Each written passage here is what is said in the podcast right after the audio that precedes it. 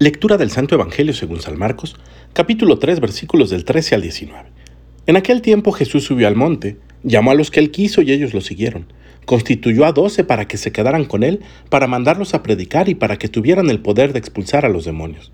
Constituyó entonces a los doce, a Simón, al cual le impuso el nombre de Pedro, después a Santiago y a Juan, hijos de Zebedeo, a quienes dio el nombre de Boanerges, es decir, hijos del trueno Andrés, Felipe, Bartolomé, Mateo, Tomás, Santiago el de Alfeo, Tadeo, Simón el cananeo y a Judas Iscariote, que después lo traicionó. Palabra del Señor.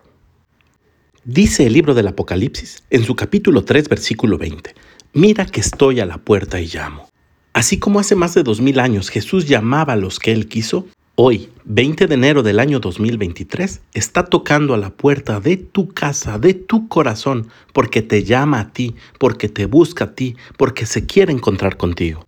Y si se quiere encontrar contigo es porque eres digno de recibir su salvación, su amor, su liberación y también porque confía en ti porque sabe que tú te vas a quedar con Él, porque sabe que cuenta contigo para mandarte a predicar y llevar el Evangelio a aquellos que no han escuchado de su nombre, aquellos que habiendo escuchado han hecho oídos sordos a su voz. Jesús cuenta contigo y confía en ti.